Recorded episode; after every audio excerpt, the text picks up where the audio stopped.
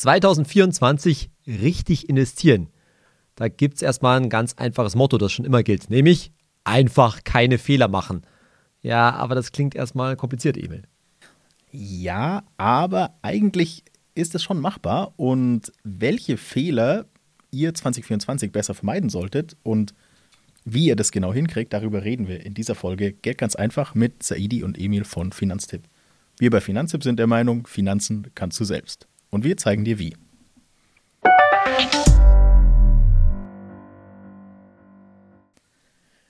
Jetzt merken wir heute, ist es nicht die Generalprobe.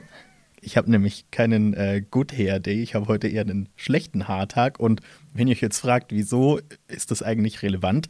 Wir haben 2024 was Neues. Ihr könnt uns nämlich jetzt auch sehen oder vielleicht seht ihr uns auch schon. Es gibt Geld ganz einfach, nämlich jetzt äh, als Videopodcast und zwar auf Spotify und auf YouTube Music.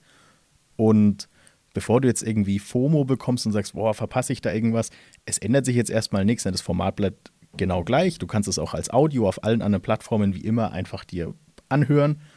Nur wenn du Lust hast, uns dabei zuzuschauen, wie wir hier sitzen und über Geld reden, dann kannst du das jetzt auch einfach machen. Genau. Und wenn nicht, dann verpasst du auch nichts. Aber zurück zum Thema.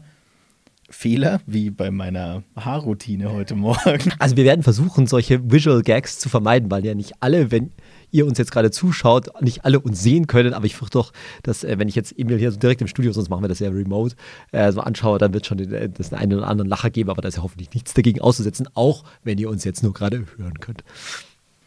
Und jetzt ist natürlich die Frage, welche Fehler sollte man 2024 vermeiden? Und bei mir der erste, der direkt auf meiner Liste war, das ist so das klassische, äh, jetzt was auch so ein Weihnachtsfeiertage-Thema ist, man trifft ja dann auch immer alle Verwandten und Bekannten, irgendwelche Feiern oder dann triffst du deinen, äh, deinen Onkel und die sagen dann immer, oh ja, ich habe hier diese super, diesen ah, der Geheimtipp, Geheimtipp ja, für dich. Danke auch. Der geht jetzt dann richtig durch die Decke und das ist ein total sicheres Pferd.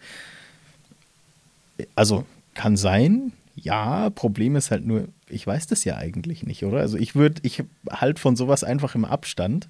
Ja, also es ist vor allen Dingen schwierig, glaube ich, dann, wenn es halt wirklich jemand ist, der einem, einem nahe steht. Ne? Also dem Onkel, der es schon immer besser gewusst hat, dem, vertraut man vielleicht auch nicht so sehr. Oder es ist wirklich der Onkel, der halt wirklich damit ein Vermögen gemacht hat und wo man sich denkt, ja, ich würde es vielleicht auch genauso machen. Und genau in dem Moment, wo ich mir denke, ah, ich würde es genauso machen, ich würde gerne genauso großes Vermögen haben, da kommt halt diese FOMO dann auf einmal in einem hoch. Und das ist total schwierig, sich das auch selbst einzugestehen, zu sagen so, ups, eigentlich habe ich gerade Dollarzeichen in den Augen, ja, eigentlich will ich gerade ein bisschen zu viel. Der Punkt ist auch der, dass ich glaube, dass das Thema jetzt gerade noch viel deutlicher hochkommt, weil das Lustige ist ja, die Geheimtipps gibt es ja immer dann, wenn es an der Börse besonders gut läuft. Und das heißt auch, dass bei den Geheimtipps meistens die Kursrallye ja schon entweder in vollem Gange ist oder schon vorbei ist. Das ist ja genau die Frage. Ist, geht die Kursrallye noch weiter oder ist sie schon? Mit anderen Worten, so eine Aktie oder kann natürlich auch eine Kryptowährung sein oder was auch immer, ja, die gerade richtig, die einem da empfohlen wird, das kommt ja nicht von ungefähr. Es ist ganz selten, dass man so einen Aktiengeheimtipp in der totalen Börsendown-Phase kriegt. Also äh, könnt ihr euch ja mal selber fragen, wie viele Geheimtipps habt ihr denn im äh, März 2020 gehört? Wahrscheinlich gar keine, weil da hatten wir alle äh, was anderes zu tun. Ja? Ging es eher äh, um, die, um, die, Frage, wo wir jetzt die nächste Maske äh, herkriegen. Könnt ihr euch noch erinnern? Die Stoffmasken? Ja, ich habe ein paar zu Hause noch, noch äh, hängen. Ja? Selbst gebastelt äh, teilweise. So, aber da kriegst du halt keine Aktientipps. Ja?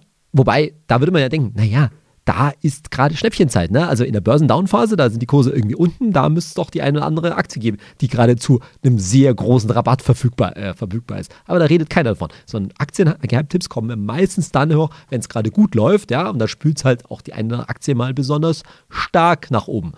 Nur ist die Frage, will ich die dann noch kaufen oder ist die nicht eigentlich längst schon zu teuer? Habe ich das leider schon verpasst. Oh mein Gott. Ja. Also mit anderen Worten, die Wahrscheinlichkeit, dass ihr in eurem Bekanntenkreis, bei Kollegen, wie auch immer, auf eine Geschichte trefft, wo jemand gerade, gerade eben halt einen richtigen Glückstreffer, Glückstreffer gemacht hat, weil die Aktie halt gerade groß gut gelaufen ist, die ist natürlich in der Börsenhochphase sehr viel größer. Und damit, weil wir ja letztendlich auch über Fehler vermeiden reden, ist da halt auch der, die Gefahr viel größer, da in der Situation einen Fehler zu machen. Warum? Weil es halt nicht so weitergehen muss, beziehungsweise wenn es halt ein Geheimtipp war, ist die Wahrscheinlichkeit, dass die jeweilige Aktie, der jeweilige Titel schon ziemlich exorbitant übertrieben worden ist. Ne? Wir wissen auch, an der Börse wird immer übertrieben und auch untertrieben, ist halt relativ hoch. Heißt ja eigentlich, würde ich jetzt mal sagen, wenn, dann würdest du nur, sag ich mal, so Spielgeldbeträge. Das sowieso, ganz klar. Das ist ganz klar. Also das, das, die Regel gilt natürlich immer. Ne? Ich sage ja immer, macht euch ein zweites Depot, macht so ein Spaßdepot. 5% vom Geld ist mal so eine gute Daumenregel, nicht über 10%, würde ich sagen. Ja, das gilt ganz besonders. Aber macht euch klar, ja, in der, in der Situation, wo du, wo du sowas verstärkt hörst, das ist dann immer eine gute Aktienzeit eigentlich. Gute Aktienzeit bedeutet aber nur in dem Sinne, nicht gut im Sinne von guter Einstiegszeitpunkt, sondern nur, dass gerade die Kurse eben so wie jetzt zum Jahresende eben schön nach oben gelaufen sind. Ob das so weitergeht, who knows. Zweites Thema, was glaube ich auch so ein, man kommt viel mit Freunden und Familie zusammen Thema ist, wo wir rüber wie auch schon mal eine eigene Folge hatten, und zwar die Gefahr, wenn du jetzt jemanden kennst, der so Versicherungen oder ah. so vermarktet. Okay. Man sollte auch 2024 eigentlich kein Geld in private Altersvorsorgeversicherungen stecken, oder? Das ist, das ist jetzt keine neue Empfehlung von uns, würde ich sagen, aber es ist irgendwie so eine, auch weil da ja auch so eine Branche dahinter steht, die das vermarktet, die man irgendwie nicht oft genug sagen kann. Richtig. Und zwar deshalb, also wir müssen uns das bei Finanztipp, glaube ich, auch immer wieder vor Augen führen, dass wir halt schon in einer gewissen Bubble leben, ja, und vielleicht viele von euch, die uns jetzt zuhören oder zuschauen, die denken sich so, ja Gott, würde ich doch nie machen und so weiter. Aber vielleicht habt ihr ja auch noch solche Leichen im Keller, ne? die irgendwo mal äh, eine Versicherung hinten abge abgeschlossen. Übrigens, wir reden hier von privater Altersvorsorge, also wirklich eine Lebens- oder vor allen Dingen Rentenversicherung heutzutage, ja, äh, abzuschließen und da private Altersvorsorge aufzutreiben. Was wir jetzt hier mal ausklammern können, ist alles, wo ihr Förderung dafür bekommt. Ja? Das ist insbesondere Riester, auch Riester muss man nicht über eine Versicherung machen, kann man auch als Riester-Sparplan machen, aber spielt erstmal keine Rolle. Und auch eine betriebliche Altersvorsorge ist in vielen Fällen ja auch eine Versicherungsform, zum Beispiel eine Direktversicherung. Aber das lassen wir gerade mal außen vor, weil da gibt es ja auch dann Zuschuss dafür und so weiter. Aber das rein privat zu machen fürs Alter, ist praktisch in keinem Fall eine sinnvolle Geschichte. Und es ist nicht genug oft, können wir es nicht erwähnen, weil so hoch ist der Anteil der Aktiensparer, also mit dem ETF-Sparplan, mit dem Fondssparplan und so weiter, dann in Deutschland auch wieder nicht. Oder anders gesagt, es ist keineswegs so, dass irgendwie die Altersvorsorge per Versicherung in Deutschland aufgehört hat. Die Branche, der geht es jetzt vielleicht nicht super, aber so schlecht nun auch wieder nicht. Ja? Also inklusive, der ganzen Finanzvertriebe, die man vielleicht so einschlägig kennt, die machen ja auch immer ganz nett, ganz nett Fernsehwerbung und so weiter, auch mit be bekannten Fußballtrainern zum Beispiel. Ähm, ja, es wird halt immer noch oft genug gemacht. Und ganz oft ist es halt ein Produkt, das verkauft wird und nicht gekauft. Das heißt, wie du es gerade sagst, da kommt halt da ehemalige Kumpel aus dem Fußballverein, der Nachbar, die Freundin, die man meiner Tupperparty kennengelernt hat, was weiß ich auch immer, ja, äh, auf einen zu und sagt, hey, ich habe da was ganz Interessantes und kannst du noch Steuern sparen damit und wie auch immer und bist wirklich ins Alter abgesichert. Und vielleicht kennt ihr ja auch die eine oder andere, die sich bei dem ganzen Thema Altersvorsorge noch unsicher ist und die halt nicht so ein, wie soll ich sagen, nicht das Selbstbewusstsein, nicht das nötige Selbstvertrauen hat, das wirklich selbst zu machen. Und dann ist natürlich der Ansatzpunkt, ja, ich habe da vielleicht auch mal was gehört, von Finanztipp vielleicht sogar, irgendwie in einem, in einem Podcast oder irgendwo auch, ja, ich muss mich mal drum kümmern. Aber ich halt, bin es halt noch nicht angegangen und dann hat jemand vielleicht auch, so eine Vermittlerin oder ein Vermittler, das richtige Einfallstor an der Stelle. Ja, also kommt genau im richtigen Moment. Ja, ja, ich weiß ja, da muss ich was machen, aber ich habe mich da noch nicht so selber informiert. Ich habe das noch nicht so richtig für mich umgesetzt. Ich habe mir noch kein Depot rausgesucht. Welchen ETF soll ich denn da nehmen? Also es ist viel einfacher jetzt bei demjenigen dann auf einem Tablet mal kurz einen Vertrag zu unterschreiben. Ja, ach, die paar Euro kosten, das weiß man vielleicht sogar, das macht dann die Hauptsache, ich habe mal die 200 Euro gemacht und mein Gewissen damit beruhigt. Naja, die paar Euro sind gar nicht so wenige Euro. Wenn ich das auf 30 Jahre hochrechne, dann wird es euch, euch schlecht, weil, das wirst du auch wissen, ja, da geht es halt ganz schnell um fünfstellige Beträge. Fünfstellige Beträge.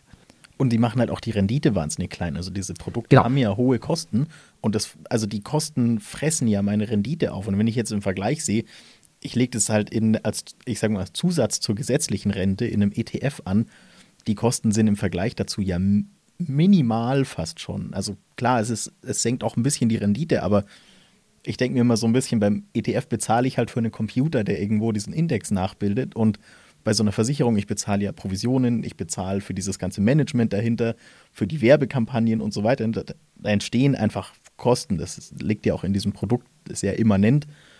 Und das frisst halt einfach die Rendite. Genau, und auch von dieser, übrigens, wenn ich von fünfstellig rede, meine ich auch genau diese entgangene Rendite. Ne? Also das, was euch das letztendlich an entgangener Rendite und an Gang, entgangenem Gewinn gekostet hat. Ich mache mal ein ganz einfaches Beispiel. Sagen wir mal, so eine Versicherung würde tatsächlich, das ist jetzt vielleicht schon ein bisschen hochgegriffenes Beispiel, aber bei einem entsprechenden Monatsbeitrag wäre das schon denkbar, würde 4000 Euro kosten. Das wäre schon ganz ordentlich, gebe ich dazu, aber es ist nicht ganz äh, undenkbar. So, wir wissen doch, dass ein gutes Ziel ist, 7% Rendite, alle 10 Jahre das Geld zu verdoppeln. Das heißt, die 4000, die man jetzt zahlt, die hätten eigentlich in 10 Jahren was?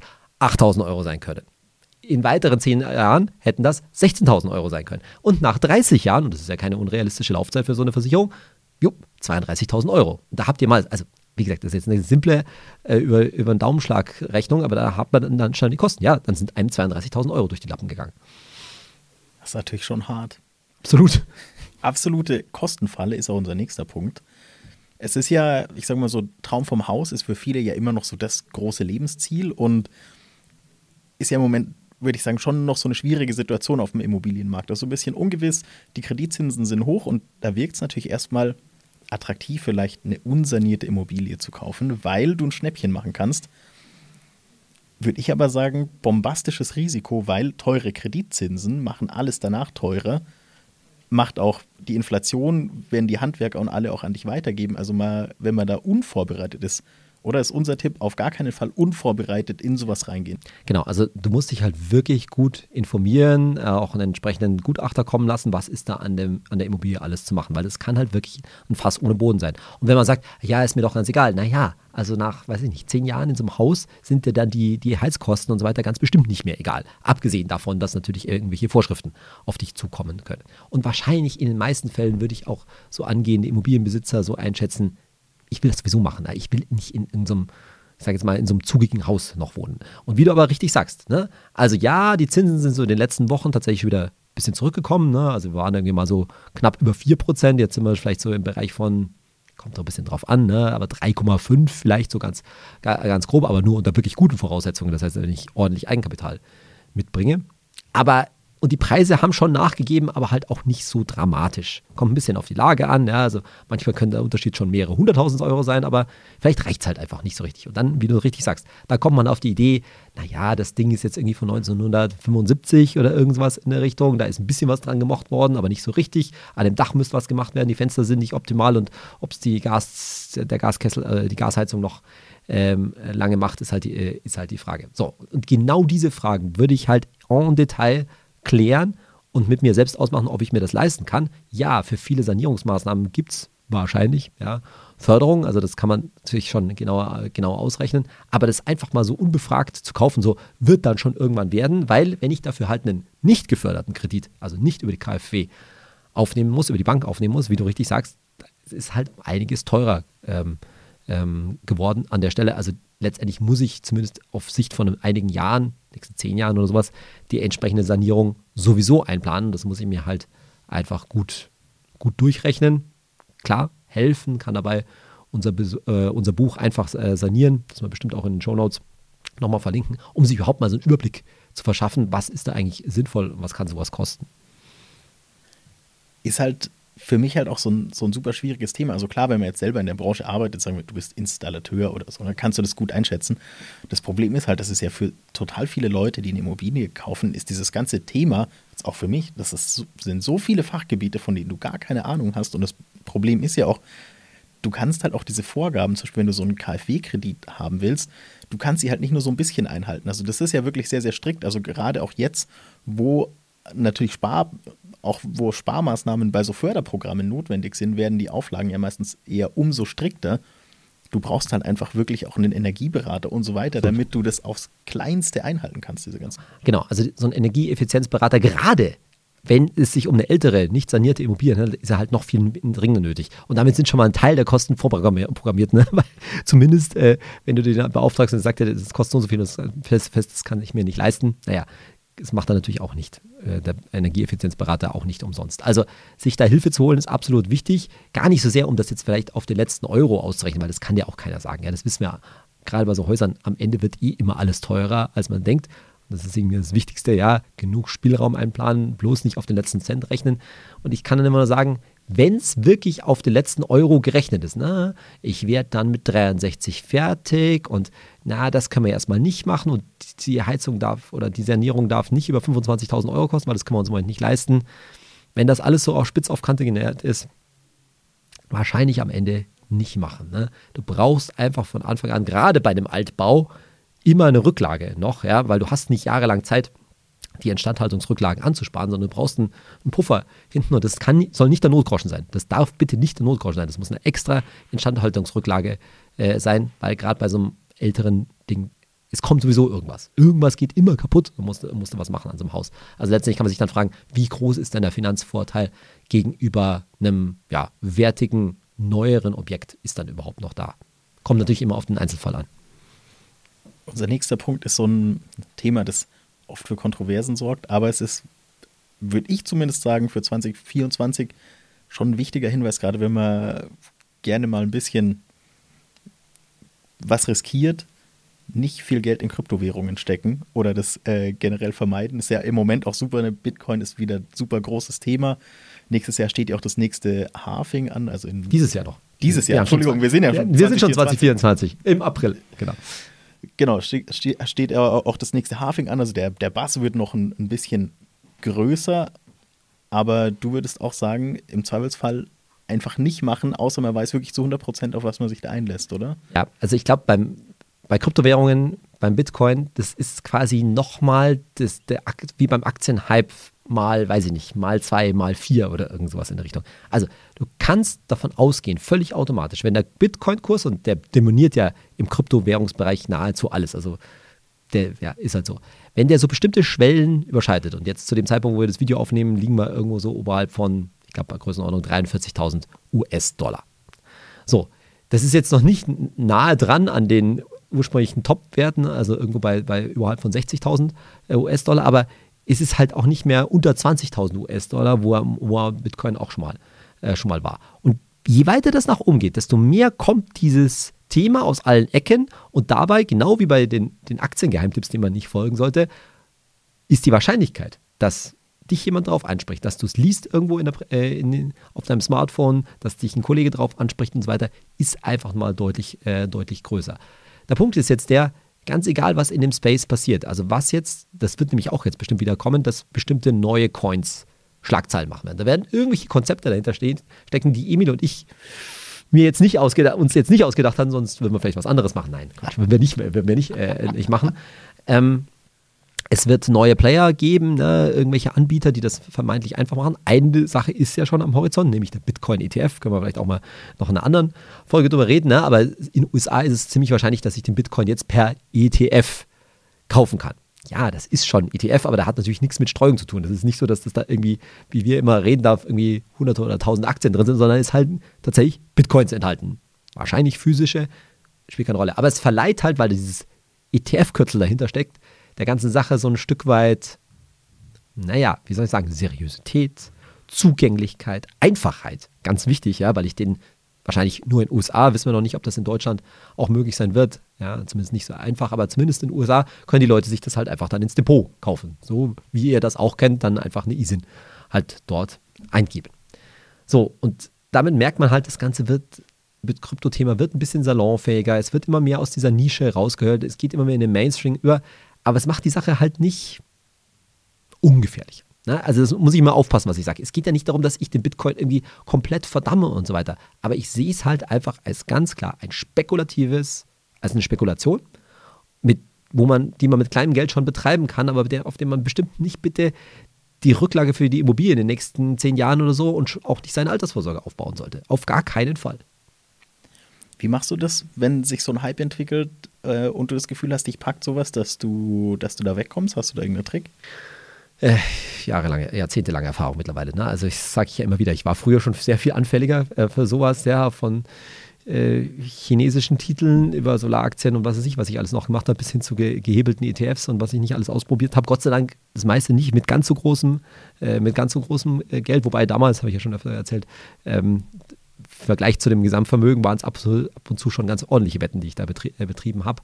Ähm, ja, also zu wissen, dass das einfach immer zweierlei Geschichten hat. Und das, da waren auch Sachen, kann ich mal kurz erzählen, na, ich habe auch mal auf Öl gewettet, ja, und das schien damals auch so eine sichere Wette zu sein, ne? weil irgendwie, du hast dir die Welthandelszahlen, da habe ich auch ein bisschen Recherche für mich gemacht, Welthandelszahlen angeschaut und so weiter, steigender Energiebedarf, äh, auch gerade durchs Internet und so weiter. Und es war irgendwie scheinbar klar, dass das, der Ölpreis irgendwie durch die Decke gehen oder sagen wir mal nachhaltig steigen würde. Ne?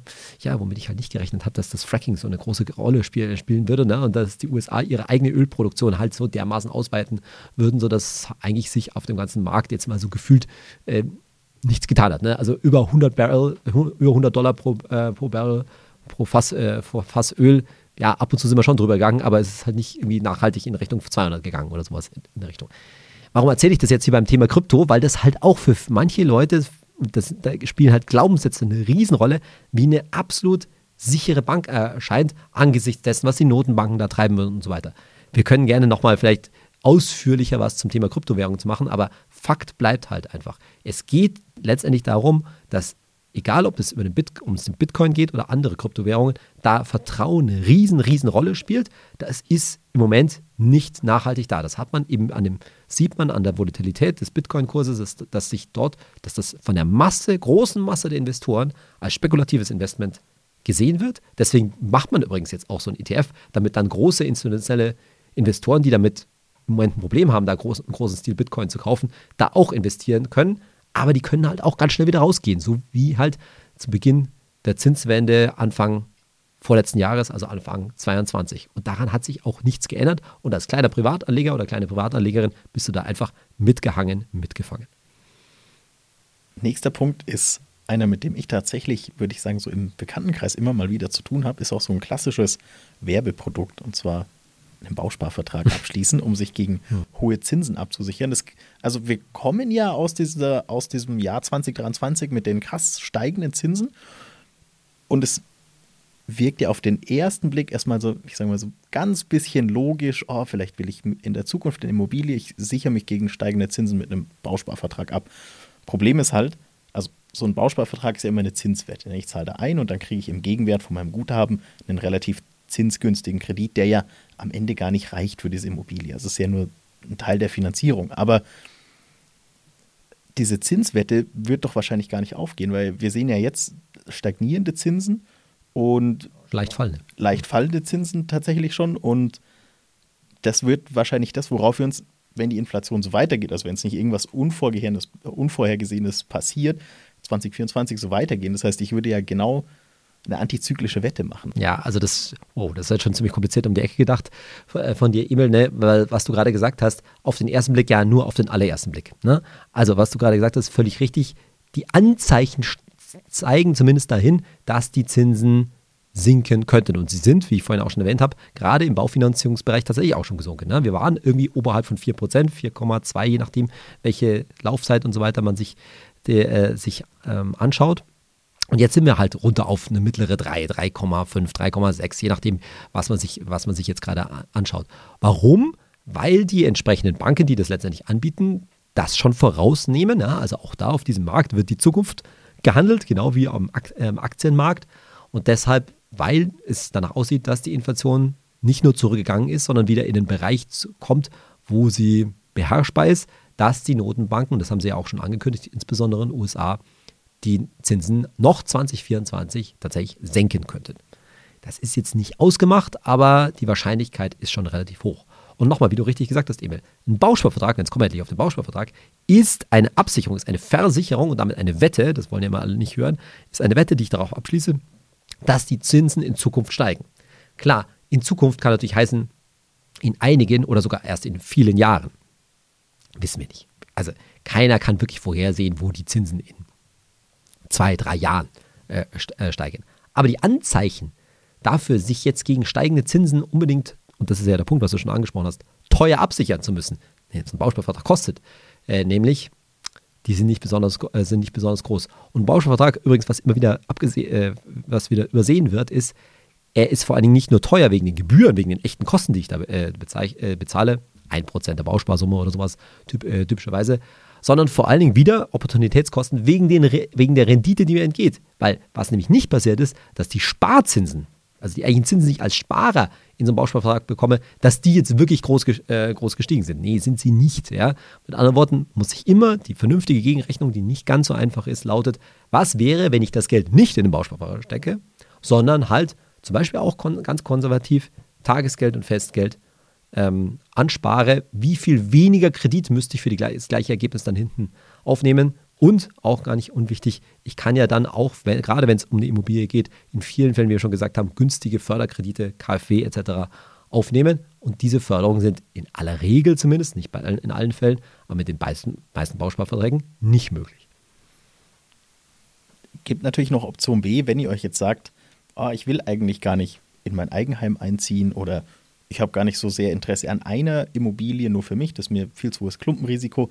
Ich will gleichzeitig in ganz viele Immobilien investieren. Ist ja klassisches, sag ich mal, Investment-Vehikel sind so offene Immobilienfonds, sagen wir auch für 2024. Lieber lassen. Für mich ist immer, ich weiß, es hat damit, äh, es hat damit keinen direkten Zusammenhang, aber ich nehme als für mich so indirekten Warnhinweis immer alles, was um diese ganzen Signa-Gewerbeimmobilien äh, so los ist, weil ich mir denke, also es ist ein Markt, in dem echt ganz schön was los ist. Also ne, Büros, Hotels, Einkaufszentren sind einfach nicht mehr so gefragt. Und deswegen, aber vor allem auch wegen der komplizierten Verkaufsregeln, würden wir sagen, lieber keine offenen Immobilienfonds für nächstes Jahr oder ver versuch im Zweifelsfall eher sogar sie zu verkaufen. Ganz genau, ja. Also genau. Das ist jetzt nicht nur ein Thema, dass man sich die nicht nur nicht zulegen sollte, sondern das ist tatsächlich mal ein Thema, wo wir von Finanzen sagen, mh, hm, mal stark wirklich auch über den Verkauf nachdenken.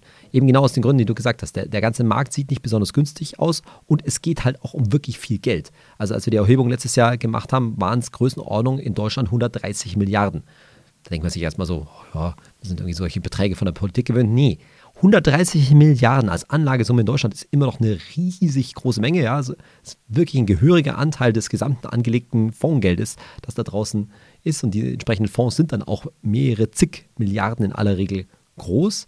Und das ist halt auch so ein typisches Produkt, das oft schon sehr lange im Depot liegt. Ne? Also das ist so klassische, wenn ihr schon ein bisschen eine Weile dabei seid, ist euch das vielleicht mal als sichere Anlage empfohlen worden oder vor allen Dingen vielleicht kennt ihr auch jemanden, typischerweise vielleicht eure Eltern oder sogar eure Großeltern, die in sowas drinstecken, weil es ist halt ein Produkt, das ganz gerne als sicheres Investment von ähm, ja, Banken typischerweise vertrieben worden ist. Und das Problem liegt halt, du hast schon angesprochen hast, du hast eigentlich mehrere Entwicklungen, die so ein bisschen parallel laufen. Das eine ist natürlich, das wissen wir alle, dass seit der Corona-Pandemie es nicht mehr so ganz einfach ist, weil wir reden hier über Gewerbeimmobilien, wir reden über Büroflächen zum größten Teil. Also Hotels, Bürozentren, Einkaufszentren und so, solche Sachen. Wir reden nicht über kleine Einfamilienhäuser und so weiter. Warum? Weil so ein Fonds hat dann mit seinen zig Milliarden so viele Häuser kann er gar nicht kaufen für die zig Milliarden, sondern da muss er halt schon große Dinger kaufen, ja, große ähm, Bürogebäude, große Einkaufszentren und so weiter ähm, kaufen, damit sich das, damit es noch verwaltbar ist, ne? weil kein so, so, ein Fonds will ja nicht irgendwie 10.000 Häuser, weil dem gehören ja dann wirklich die Häuser, will er nicht kaufen und vermieten, das ist zu, zu anstrengend. So, und solche Gewerbeimmobilien sind halt in vielen Fällen, nicht in allen Fällen, aber in vielen Fällen nicht so leicht loszukriegen und vor allen Dingen sind nicht mehr so leicht zu finanzieren. Weil das ist nämlich die andere Seite, dass halt auch diese Immobilienfonds für das, was sie finanzieren müssen, ordentlich Zinsen auf ihre Kredite zahlen müssen. Der Punkt ist jetzt halt der, dass wir letztes Jahr, Ende letzten Jahres schon gesehen haben, dass in vielen Fällen die Kurse von diesen offenen Immobilienfonds, die sind ja auch, das ist auch ein Fonds, so wie ihr ihn kennt, ne? wie ein ETF oder so was in der Richtung, dass er einen bestimmten Kurs hat und an der Börse ist dieser Kurs niedriger, als was die Fondsgesellschaft ausweist. Das heißt, die Börse, die Schwarmintelligenz könnte man mal sagen, sagen, ja, die Preise, die sind vielleicht ein bisschen übertrieben zu denen, die, die gerade gehandelt werden, ne? weil diese Immobilien eigentlich nicht mehr so viel wert sind, wie ursprünglich mal gemeint. Der Unterschied war jetzt nicht dramatisch. Die lagen oftmals die Börsenpreise so um 5 bis 10 Prozent. Aber wenn du jetzt da richtig Geld drin hast in so einem offenen Immobilienfonds, dann sind halt auch 5 oder 10 Prozent Verlust schon schmerzhaft. So, und jetzt hast du eigentlich nur zwei Möglichkeiten. Entweder dir gehört der Fonds schon eine lange Weile, nämlich über 10 Jahre, ja, vor Juni, 20, vor Juni 2013 hast du den bekommen, dann kannst du pro Halbjahr 30.000 Euro einfach mal so direkt an die Fondsgesellschaft zurückgeben und diesen um 5 oder 10 Prozent höheren Kurs, höheren Preis in Anspruch nehmen. Okay, 30.000 Euro im Halbjahr, das wird für viele Leute wahrscheinlich schon, schon einiges sein. Das muss man erstmal schaffen, über 30.000 Euro in so einem offenen Bierfonds drin zu haben. Oder wenn du danach gekauft hast, ja, dann hast du eine, eine Kündigungsfrist von, von einem Jahr. Das Problem ist bei dieser Kündigungsfrist, du musst jetzt sagen, dass du kündigen wirst und kriegst dann aber den Preis erst in einem Jahr. Und das ist halt echt problematisch, weil du weißt nicht, ob das Ding dann nicht in einem Jahr entsprechend abgewertet worden ist. Alternative, du verkaufst ihn über die Börse und hast dann natürlich, wie wir gerade gesagt haben, 5 bis 10 Prozent weniger. Aber ich sag mal so, in vielen Fällen, glaube ich, ist das schon eine ganz gute Idee, weil du kannst ja dann das Geld, das du nicht erst in einem Jahr bekommst, sondern jetzt bekommst, theoretisch zumindest mal ganz sicher anlegen, ja, und wenn du jetzt, sagen wir mal, du würdest theoretisch einjähriges Festgeld machen, ist ja ein Alter, als wenn du sagst, das war eine sichere Alternative, der offene Immobilienfonds, und jetzt packe ich es auch in eine sichere Alternative, nämlich Festgeld, naja, bekomme ich 4% dafür. Dann habe ich von meinem Verlust von irgendwas, ja, sagen wir mal von 7%, habe ich 4% schon wieder gut gemacht. Was mich äh, was mir immer wieder auch begegnet bei dem Thema, ist dann so als Argument für diese Immobilienfonds, hm, ja, aber da steht ja was Echtes dahinter. Ja, das Ding ist halt für mich, wenn ich jetzt Geld in Festgeld anlege, da steckt halt auch was Echtes dahinter, nämlich Geld. Also klar, Geld ist jetzt an und für sich eher ein virtuelles Zahlungsmittel, weil es hat ja nicht den, den tatsächlichen Wert, der draufsteht, aber ich finde halt, wenn ich in den Immobilienfonds investiere, die Immobilien, die dem gehören, diese ganzen Einkaufszentren und so weiter, die sind für mich halt genauso virtuell am Ende auch wie Kontovermögen. Also klar, so ein Immobilienfonds hat schon echtes Vermögen, aber meine Festgeldanlage hat halt eine Einlagensicherung und Geld ist halt am Ende auch ein echter Wert. Ich kann, wenn du mir jetzt hier einen Stapel Scheine gibst, kann ich mit dem da rausgehen und kaufen, was ich möchte. Also das ist ein, ist ein echter Wert. Und das ist für mich auch so ein Argument, das ich gar nicht so sehr sehe für diesen Immobilienfonds. Also für mich ist das eigentlich genauso virtuell, sage ich mal, wie alle anderen Anlageformen auch. Ich glaube, ja, wir müssen schon aufpassen, dass wir jetzt nicht zu sehr das sicher mit sicher in einen Topf werfen, ne? weil natürlich ist so ein offener Immobilienfonds, sind Häuser, Immobilien, auch Gewerbeflächen was ganz anderes als Cash, als, als, eine, Fest, als eine Zins, als eine Zinsanlage, als eine Fest, Festanlage. Das kann man nicht wirklich gut vergleichen. Und abgesehen davon müsste man natürlich sagen, ja, es gibt ja auch nur sowas wie Inflation. Ne? Also ja, wenn du den Cash sofort ausgibst, dann ist es kein Problem. Aber der kann natürlich nach, nach einem Jahr, wie wir gelernt haben in den letzten Wochen, äh, Monaten und, Jahr, und Jahren, schon deutlich weniger äh, geworden sein. Wo du aber natürlich recht hast, ist, dass, es, dass wir wieder mal an der Sache stehen. Warum sind denn diese offenen Immobilienfonds eigentlich so erfolgreich und auf, gewesen und sind es immer noch erfolgreich? Naja, weil wir zu oft in Deutschland davon ausgehen, dass Immobilien was total wertbeständiges sind, was inflationsgeschützt ist am besten äh, noch, ne, was eigentlich nur nach oben, immer nach oben geht. Und das ist ja auch, glaube ich, was wir hier bei Geld ganz einfach schon immer wieder versuchen klarzumachen. Jede Immobilie ist immer ein Investment und wenn wir es Investment nennen, dann ist sofort klar, das kann im Wert schwanken. Das kann auch mal nach unten gehen. Und was haben wir das letzte Jahr ungefähr gesehen oder die letzten, letzten zwei Jahre infolge der gestiegenen Zinsen? Naja, zurückgehende Immobilienwerte. Leu frag mal Leute, die heute keine Immobilie kaufen, sondern Immobilie verkaufen wollen. Die kriegen dafür heute in aller Regel zumindest mehr nicht den gleichen Preis, den sie sich vor zwei Jahren dafür noch vorgestellt haben. Und in einem offenen Immobilienfonds geht es nicht anders. Und dann haben wir tatsächlich nur noch zwei so, ich sag mal, Mini-Punkte. das eine ist, was vielleicht im letzten Jahr eher ein Thema war, steck nicht zu viel Geld in Gold. Also unsere Regel ist, nur 10% deines Investmentportfolios und nur in tatsächliche Bahn oder Münzen, also nicht in ETFs oder so indirekte Produkte. Ist für viele Leute, glaube ich, ein Thema. Ist mir persönlich immer zu kompliziert. Ne? Du musst es äh, besitzen, du musst es irgendwo lagern. Wenn du es zu Hause machst, brauchst du irgendwie ein Safe oder wenn du es auch nicht im Safe machst, musst du es irgendwie mit deiner Hausratversicherung versuchen abzudecken.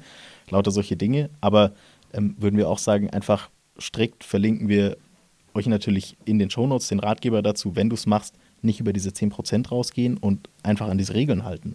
Genau, also wir einfach an die Regeln halten, du hast ja schon gesagt, ne? wir würden immer sagen, lass dich nicht verführen, müsste man gerade so sagen, ja, nicht das echte Ding, nicht the real thing zu kaufen. Ne? Wenn Gold, dann bitte richtig machen und das heißt dann physisch, Münzen und Baren. Und ganz ehrlich, macht auch mehr Spaß. Ja, also muss man echt, echt so sagen, ja. Also ich weiß nicht, wie, wie. Hast du schon mal eine Goldmünze in der Hand gehabt?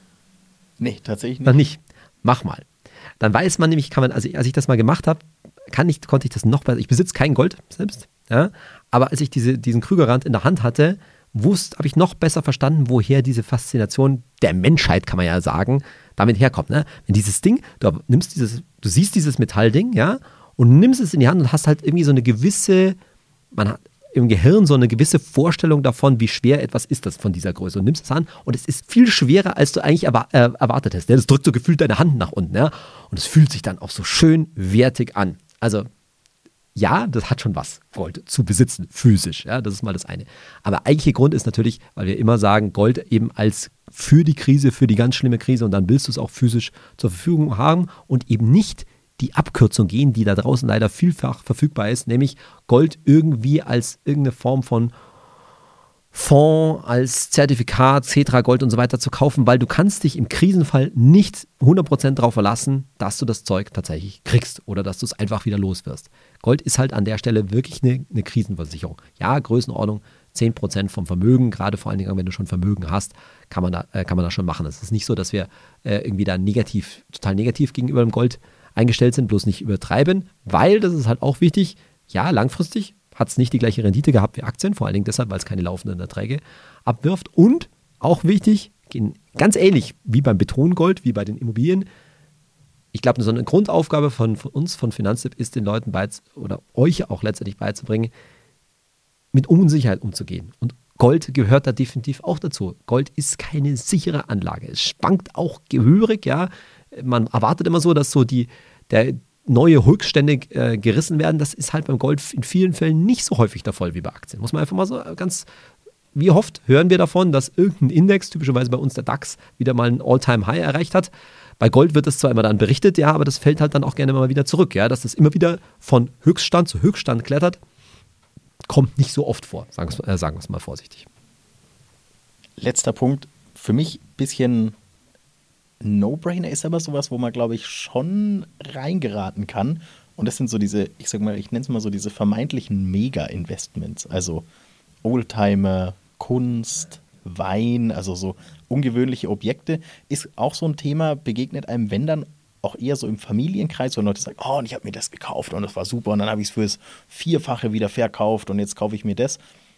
Kann funktionieren, zum Beispiel mit Oldtimer, klar, halte ich jetzt gar nicht für unrealistisch. Problem ist halt für mich, es eine wahnsinnig hohe Wissensschranke, die du überwinden musst. Also ich muss mich ja mit diesen Themen Wein zum Beispiel, ne, ich bin ich komplett ahnungslos.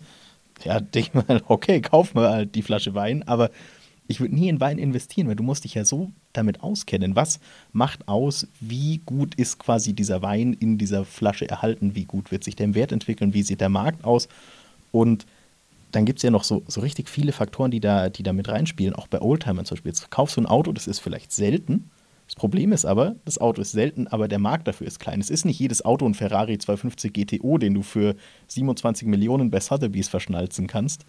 Das Problem ist halt, manche Autos sind halt selten, aber der Markt ist sehr, sehr klein. Das heißt, du kannst wahrscheinlich den, virtuellen Wert, nenne ich es mal, oder den, den Schätzpreis auf dem echten Markt gar nicht erzielen, weil die Käuferzahl so klein ist und dieser Markt halt gesättigt ist, weil jeder hat halt dieses Auto schon, der das möchte. Ist halt einfach so ein Ding, wenn du dich nicht 100% damit auskennst, einfach lassen, oder? Also, ich stelle gleich mal eine Gegenfrage, Emil. Kann ich denn bei dem Ferrari, den du gerade äh, zitierst und dessen äh, Typbezeichnung ich jetzt nicht äh, rezitier, äh, rezitieren kann, kannst du mir denn da sagen, was der in fünf oder zehn Jahren für einen Preis bei Sotheby's erzielen würde? Überhaupt keine Ahnung. Also es ist ja unmöglich. Ich würde ich würd direkt sagen, ich würde es auf keinen Fall machen, wenn ich jetzt diese x Millionen, die so alte Ferraris kosten, wenn ich es hätte.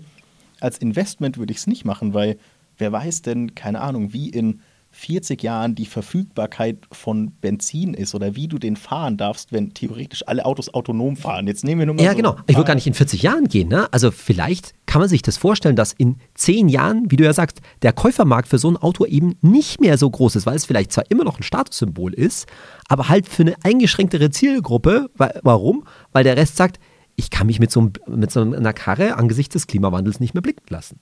Also ich glaube, dass es auch bei den Superreichen zunehmend eine Rolle, äh, Rolle spielt. Und dann sagst du es das. Das reicht ja, wenn da, ich sag jetzt irgendwas, die Hälfte des Käufermarktes äh, wegbricht, dann hat auch definitiv so ein einzelnes Objekt und das trifft natürlich auf Wein, auf Uhren, was einem noch anfallen kann, ja, irgendwelche Schuhe.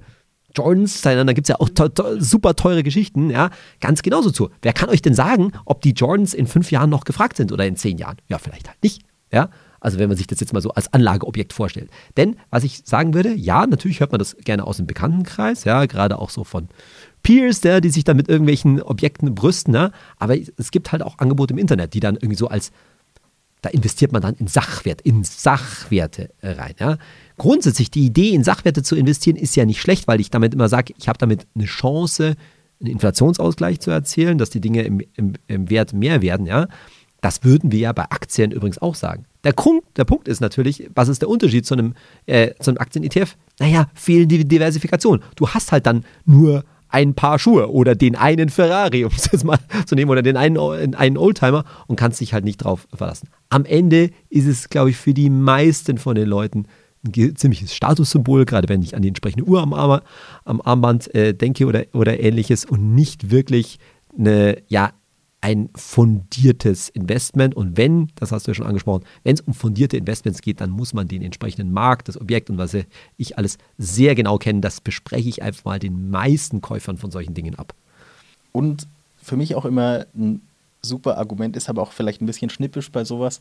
Wenn du jetzt in einen weltweiten Aktien-ETF investierst, hast du Ferrari, Lamborghini und Rolls-Royce und Bentley und Bugatti mit drin. Also Allerdings natürlich nur zu so einem Anteil. Zu ganz, zu ganz kleinen Anteil. Du hast quasi einen Miniatur-Ferrari in deinem ETF-Portfolio. Wenn dich, das, wenn dich das dazu bewegt, nicht die verheerende Clusterentscheidung, äh, Cluster-Risikoentscheidung mit dem, mit dem teuren Sportwagen zu treffen, dann hilft, mag, der, mag die gedankliche Krücke helfen. Aber sind wir ehrlich, ja, der Anteil der Sportartikel, äh, Sportwagenhersteller am MSCI World, ich weiß ihn nicht, aber er wird nicht besonders groß sein. Aber für mich ist das tatsächlich ein bisschen sowas, was mir dann immer hilft, wenn ich mir denke, bevor ich jetzt in sowas investieren würde, das denke ich mir auch immer bei Sachen wie bei so einem Goldrausch im 19. Jahrhundert. Klar, Gold finden bei so einem Goldrausch erstmal cool, aber am Ende willst du doch lieber der Typ sein, der die Schaufeln verkauft. Ja, genau. Und das bist du tatsächlich in, in der Sicht. Und da bin ich ja auf der Seite, also ich verdiene ja an dem Ende der, der Ferrari-Verkäufer sozusagen und nicht der, der Ferrari-Käufer. Ganz genau. Und an dem Ende will ich zumindest lieber sitzen. Genau, ich, wo ich, wobei ich auch wieder sagen würde, die, jetzt wiederum die Aktien der Sportwart, äh, Sportwagenhersteller zu kaufen, das halte ich auch wieder ja. für ein ziemlich, ziemlich Risiko. Aber da sieht man, dass das, was ich vorhin auch meinte, dass der Grundgedanke natürlich der gleiche ist. Ne? Das ist tatsächlich wieder dieses Sachwerte kaufen Geschichte, ja. Bloß, dass wir sagen, naja, das das in, in letztendlich nachvollziehbare, so würde ich sagen, nachvollziehbare Geschäftsmodell liegt natürlich auf Seiten der Unternehmen und der, Her der Hersteller, weil das ist letztendlich das, wo auch, ja, das böse Wort, wo das Wachstum herkommt. Ja, das Wachstum muss ja nicht in allen Fällen, so wie bei einem Sportwagen, jetzt irgendwie so umwelttechnisch nicht so günstig sein von der CO2-Bilanz her, um es mal vorsichtig zu sagen, weil da liegt eigentlich der eigentliche, die Wertsteigerung und die grundlegende Investmenthypothese so eines, ja, weltweiten Aktien-ETFs Investments natürlich drin. Damit sind wir auch schon wieder fast durch mit den Dingen, die man vermeiden sollte. Wir haben noch zwei Fragen, unsere ersten Videopodcast-Fragen sogar. Ich, bin, ich bin schon gespannt. Und die erste kommt von Marcolinio70 und er will wissen, hey Emil und Saidi, ist es mit 52 Jahren noch sinnvoll, einen ETF-Sparplan 400 Euro zu starten? Okay, ob die 400 Euro jetzt passen, das kann ich natürlich nicht äh, äh, beurteilen. Aber mit 52 würde ich sagen, ja, definitiv. Das Einzige, die Grundregel bleibt immer die gleiche das Geld, was ich jetzt investiere, sollte ich eben mindestens 15 Jahre liegen lassen. So, heißt natürlich zunächst einmal, ist es die Frage an, äh, äh, an den, den Zuhörer hier, wann musst du ran an das Geld? Kannst du es dir leisten? 52 plus, äh, plus 15 ist 67, aber spart ja noch ein paar Jahre. Kannst du es dir leisten, auf einiges von dem Geld noch im Alter noch ein paar Jährchen, also bis 70, bis 75 und so weiter, verzichten zu können? Wenn ich jetzt mal davon ausgehe, dass das die Antwort ja lautet, dann ist überhaupt schon mal gar das grundsätzlich ähm, ähm, beantwortet. Vielleicht, das weiß ich nicht, ja, vielleicht ist es an, äh, anzunehmen, dass die 400 Euro geplanter Sparplan nicht bis zur Rente durchzuhalten, sondern dann spare ich halt ein paar Jahre da rein. Ich sage jetzt mal was Pragmatisches, ja, vielleicht bis 60, dann stoppe ich diesen Sparplan, ja, weil ich weiß, ab 60, was ich da jetzt noch reinspare, das werde ich wahrscheinlich nicht mehr 15 Jahre da liegen, äh, liegen lassen, sondern ja, dann höre ich halt mit 60 auf, lasse das Depot wachsen und fange dann irgendwie ein paar Jährchen später an, da langsam zu, äh, zu entnehmen. Das wäre eine denkbare äh, Alternative. Aber es gibt bestimmt auch Leute, die sagen, hey, mir geht es mit 60 finanziell wirklich gut. Ich weiß, dass ich meine Altersvorsorge zu allergrößten Teil geregelt habe. Ich kann aber jetzt die letzten Jahre, die ich noch arbeite, noch ordentlich was wegsparen, was ich dann das Geld viel später brauche. Das ist vielleicht meine Pflegeabsicherung oder ist es für die Kinder da, äh, zum Vererben, auf gut Deutsch gesagt, dann spricht auch nichts dagegen, das in einen ETF zu investieren. Es ist immer die Frage, wie sieht meine, man nennt das Risikotragfähigkeit aus, wie, mit anderen Worten, wie viel Geld brauche ich wann? Ja. Und die zweite Frage kommt von Hanna Fittefund. Zinsen auf Emergency Fund, ich denke mal, damit ist der Notgroschen gemeint. Okay. Mhm. Wachsen lassen oder das Plus investieren? Ah ja, das ist eine gute Frage. Also ich nehme an, äh, Hanna hat sozusagen jetzt einen Notgroschen und da kriegt sie jetzt zum ersten Mal auf ihr Tagesgeldkonto auch relevant Zinsen und damit wächst natürlich der Notgroschen. Ne? Und wahrscheinlich hat sie so ein bisschen im Hinterkopf, hey, die sagen doch immer so, was weiß ich, drei Netto-Monatsgehälter und das wird ja mit den Zinsen dann irgendwann mehr. Ja, ist erstmal richtig. Und dann könnte man natürlich erstmal sagen, Zinsen kann man, kann man runterholen. wäre jetzt auch nicht so die Frage. Der Punkt ist der, dass man natürlich, erstens sind es ja nicht so wahnsinnig viel Zinsen, ja, also drei, wenn man es gut gemacht hat, im Moment so irgendwie vier, äh, vier Prozent. Wahrscheinlich ist es nicht, nicht mehr lange mit den, äh, mit, den, mit den vier Prozent. Also das dauert schon mal, bis sich da signifikant auf ein paar tausend Euro Notgroschen was ansammelt. Ja, insofern kann man das auch erstmal gut liegen lassen. Es macht eh keinen Unterschied. Aber ja, wenn man sich jetzt so Notgroschen über 10 Jahre, 20 Jahre oder so vorstellt, dann wächst da schon mal was ganz, ganz nett an. Ich würde ja behaupten, wir sagen ja beim Notgroschen, das ist letztendlich vom Einkommen abhängig und dass bei den meisten Leuten und hoffentlich auch bei Hannah war das, glaube ich, ja, ähm, das Einkommen da auch wächst und damit und vor allen Dingen noch wichtiger, damit wahrscheinlich auch der Lebensstandard. Ja, wir sagen ja immer Lifestyle Inflation nicht machen und so, aber bei den meisten Leuten ist es halt so, dass mit der Zeit, mit dem steigenden Einkommen auch der Lebensstandard wächst. Naja, und das heißt dann auch, dass wahrscheinlich auch der Notgroschen wachsen sollte. Und vielleicht sorgen die Zinsen, ja, die ja vielleicht so ein bisschen zumindest in der Größenordnung von der Inflation liegen, sowieso dafür, dass damit der Notgroschen auch einigermaßen mit anwächst. Hängt natürlich immer davon ab, was man für einen Karrierepfad hat, wie die eigenen Aussteigen, Ausgaben ähm, äh, anziehen. Lange Rede, kurzer Sinn. Ich würde die Zinsen einfach liegen lassen, unter der Voraussetzung, dass ich, denk, dass ich davon ausgehe, dass es uns mit der Zeit finanziell besser geht oder wir zumindest einen Inflationsausgleich hinkriegen mit unserem Einkommen und auch mit unserem Lebensstandard. Und dann macht es total Sinn, dass auch der Notgroschen mit der Zeit etwas größer wird. Dann haben wir es auch schon geschafft. Vielen Dank, dieser Idi. Vielen Dank, Dank dir euch fürs Zuhören und vielleicht auch Zuschauen oder falls ihr es noch nicht gemacht habt, probiert es einfach mal aus, wenn ihr Lust habt und bis zum nächsten Mal. Ja, bis zum nächsten Mal. Ich freue mich auch schon auf die nächste Videopodcast-Folge mit euch.